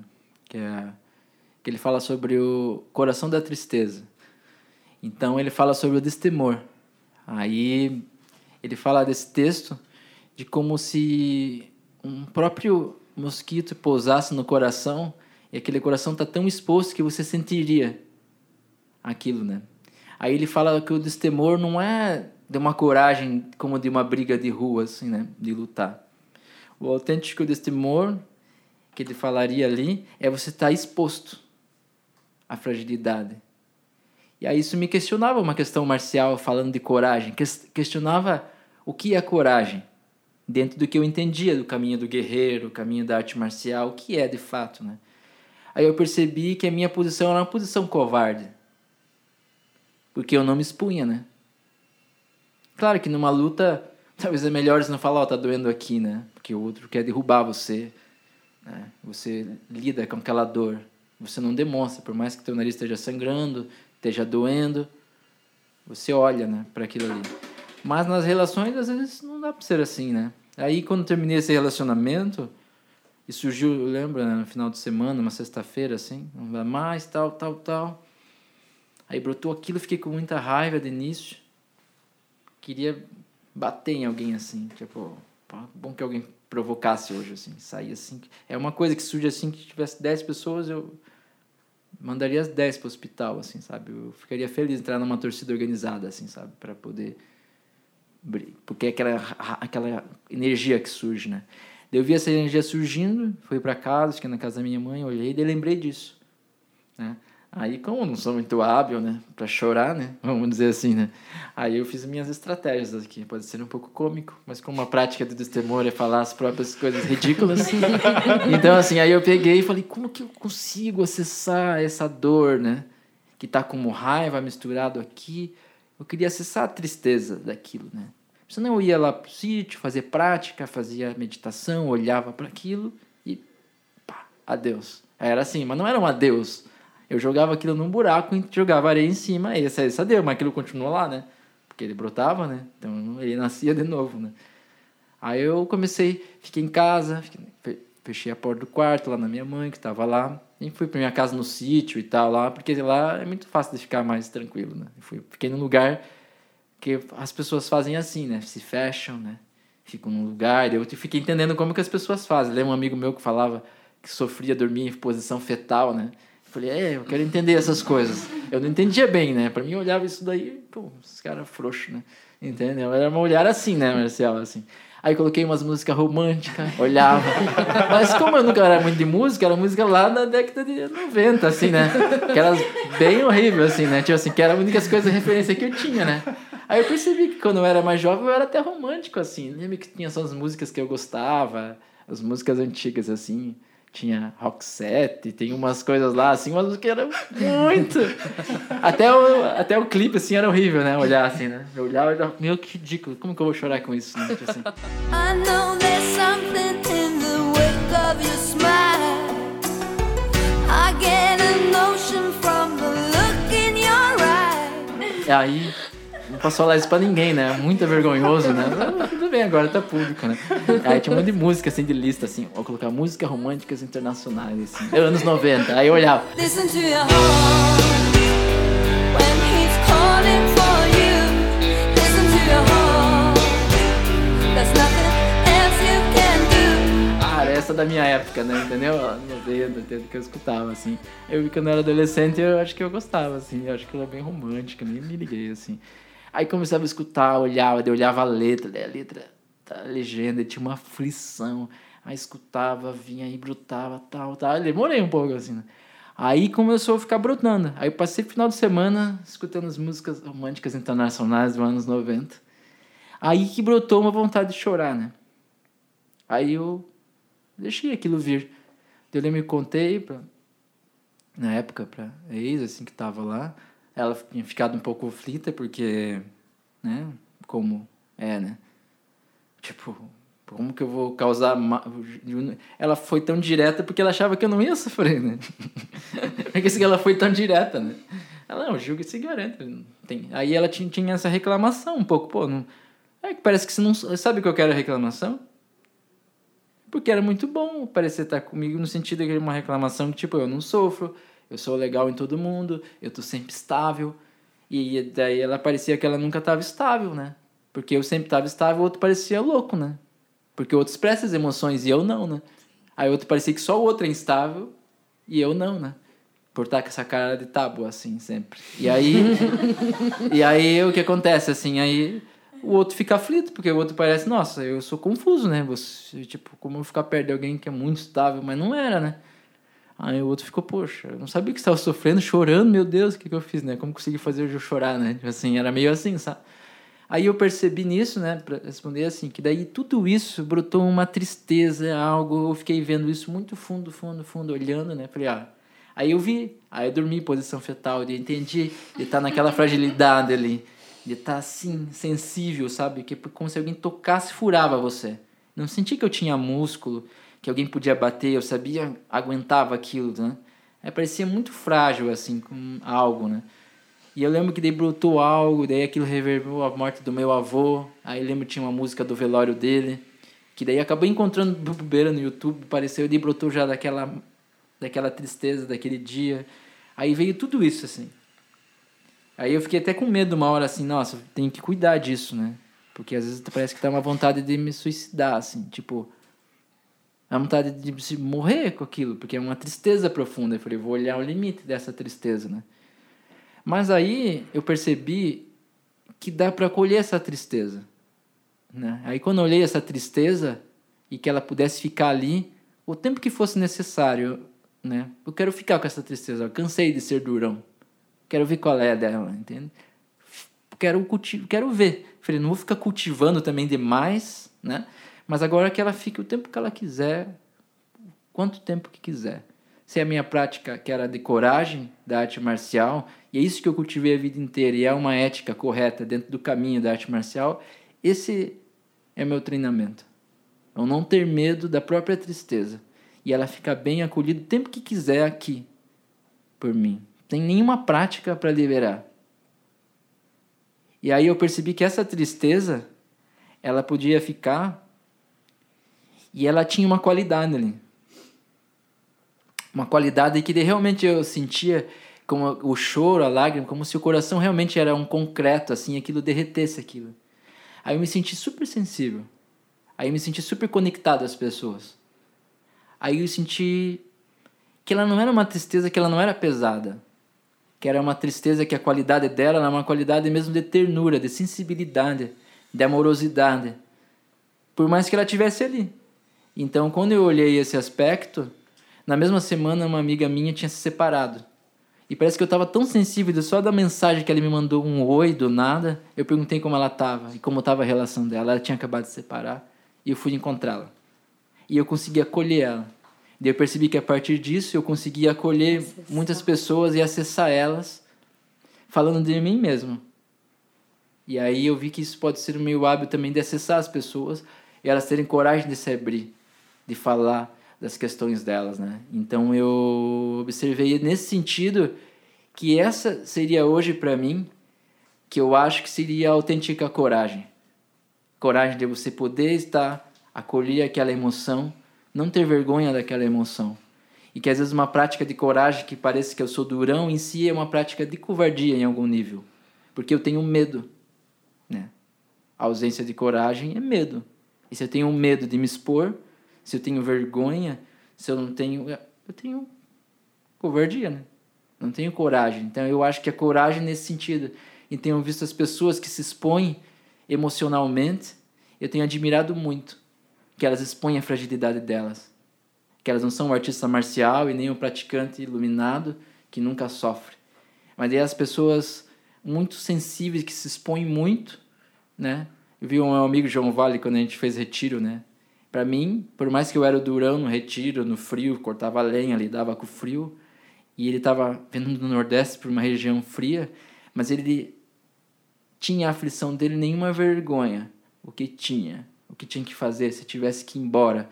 Então eu olhava assim, ele era o mais corajoso. Aí, porque ele não tinha nenhuma vergonha do que surgia. E não tinha nenhum medo de contar o que surgia, o que tinha, se tivesse que ir embora por causa daquela aflição que tinha. Então, isso eu vi com uma grande coragem, né? nesse sentido. Então, para mim, hoje, expor o que eu sinto, meus medos, minhas questões, é, seria esse meu próprio treinamento, né? Marcial. E aí, é um pouco disso, assim, que eu vejo, né? Dá para fazer mais algumas conversas também, Gil. Uhum. Mas queria só deixar você, se quiser fazer um merchan aí, falar do que, que tá rolando, como que as uhum. pessoas podem te encontrar. Uhum. Aí a gente passa para nossa pergunta final. Tá. Então, pode me adicionar no Facebook. Gil e Anas Vivekananda de Freitas. Muito grande meu nome. Eu coloco de Freitas porque as pessoas acham que Vivekananda é um nome de iniciado, porque é um nome em sânscrito, né? Aí tem toda uma história da minha família e não é, é o nome do RG mesmo. É, no Instagram também tem gil.vivecananda, né? Eu não sei simplificar, não sou um bom de marketing digital. Mas lembre aquele que vive com a Nanda, né? Mas é Cananda, com K. Aí talvez as pessoas não esqueçam, né? Vive Cananda. Né? Aí seria um pouco disso, podem me achar por lá, vou tentando postar, tô tentando ser menos analfabeto digital nessas coisas e tentando postar alguma coisa, me acompanhar, e eu fico disponível, assim, né, para quem for. Aí eu vou estar tá, tá organizando algumas agendas em São Paulo, eu vou tentar vir uma vez por mês. Né? Agora eu vou estar tá em Curitiba, dia acho que é 12 e 13 de julho, num espaço Silêncio e Movimento, com uma amiga minha lá, Camila. Eu vou oferecer essa prática em Curitiba. Né? Também vou estar em Belo Horizonte no começo de julho, num grupo Peixaria, que é onde que falam sobre masculinidade, de homens. Eu vou oferecer essa prática no arquétipo do guerreiro lá. Então a gente vai olhar num aspecto mais amplo né, disso. Vou também fazer uma palestra na faculdade lá em Viçosa, né, em Minas Gerais. E as pessoas podem me acompanhando, se for mais por ali, pelo Instagram, pelo Facebook. Eu fico feliz de encontrar as pessoas, me manda e-mail, o que eu puder fazer, e for no meu tempo eu estou à disposição, assim, se puder ser útil, assim.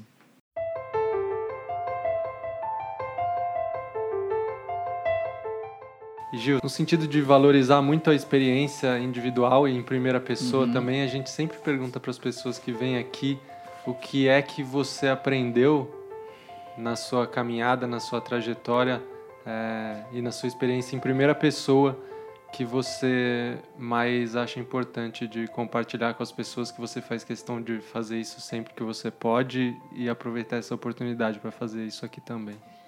Uhum. Ah, eu imagino que tento arte marcial e, olhar o aspecto do mundo interno, da meditação, é o que eu comentei um pouco, que é sobre esse aspecto do que realmente é a coragem, né? Eu acho que a gente pode ser mais sensível, a gente pode estar é, tá exposto. Né? o que surge internamente. Então, na minha relação, namoro, sou super sincero do que surge também. Às vezes não consigo compreender certas coisas porque não consegui observar o mundo interno. Mas falar de tudo que surge, as minúcias, né? Mesmo as coisas mais ridículas, assim, que eu acho, mas que faço, né? E, e aquilo surge na minha mente. Eu vejo que isso é como uma proteção para aquele próprio condicionamento. Quando eu exponho ele, ele, ele fica mais visível, né? Para aquilo, né? E, e aí isso também é algo humano, né? Porque as pessoas também sentem. Eu acho que é uma grande aflição é não conseguir se abrir. E para mim seria esse ponto. Quando as pessoas acham que arte marcial coragem é alguém que é um super durão, eu acho muito essa ponta mesmo da coragem a gente poder se manter exposto do que surge. Eu acho que seria isso que combina a arte marcial e o treinamento da mente, sabe? Porque a gente olha o mundo interno e consegue colocar isso, o nosso mundo emocional aberto e para poder lidar. Se você não sabe o que tem dentro, como você vai lidar, né?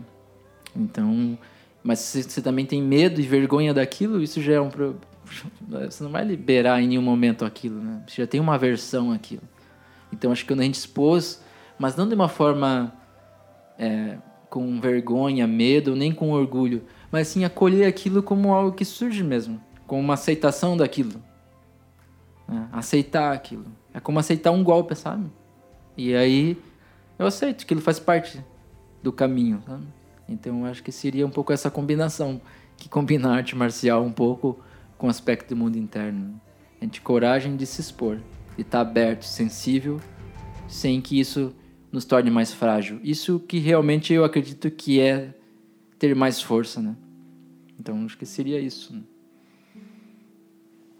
Muito bom, porque é, a gente acabou de ver isso que você está falando, né? Essa, essa exposição, essa é, vulnerabilidade exposta e isso que você faz é muito bonito de falar desse lugar de artes marciais que é para a imagem que a gente tem é de alguém muito que as pessoas são duras e que não acessam isso e você mostrar isso, estar tá trabalhando com isso, levando isso adiante, podendo tocar outras pessoas com essa mensagem assim, é uma coisa muito importante muito bonita. E que bom que a gente pôde conversar aqui. Obrigado, Gil. obrigado vocês aí. Fico feliz de estar aqui, né? Podendo compartilhar alguma coisa, né? Aí, para finalizar também, eu sempre gosto de agradecer a todos os professores que eu tive, né? Seja das artes marciais, seja qualquer problema que eu tive também com alguns, que a gente se separou e qualquer coisa que aconteceram, mas tantos meus professores, né, que eu treino, né? Todos os meus amigos também e praticantes, que também são sempre nossos professores de todos os lados, né? E também aos mestres mesmo das linhagens que eu pratico, por mais que eu, às vezes, quando eu exponho o aspecto das práticas, eu não vou falar de uma tradição espiritual específica, mas eu não renego, porque é dali que eu venho, né? É dali que posso dizer, né? Uma gratidão a Lama Padma Santen, ao Lama Alon Wallace, ao Tenzin Wangyal Rinpoche, que são mestres que eu sigo com a prática dos ensinamentos dele, né? E eles influenciam totalmente minha vida, né? Então agradeço ao Sifu Semil Wilukshu, que é um turco, meu professor também, que me apoia nisso, assim. Todos os professores que eu já tive, né? E todas as pessoas que estão em volta, assim. E se tem algo que eu tenho, tenho por todas essas relações, não é uma coisa minha, né? Então é uma gratidão de todo esse aprendizado, assim. Aí seria isso. Muito bom, muito obrigado, Gil. Ah. E a gente vai encerrando aqui. E a você que nos ouve, nos encontramos em 15 dias, se a impermanência permitir. Valeu.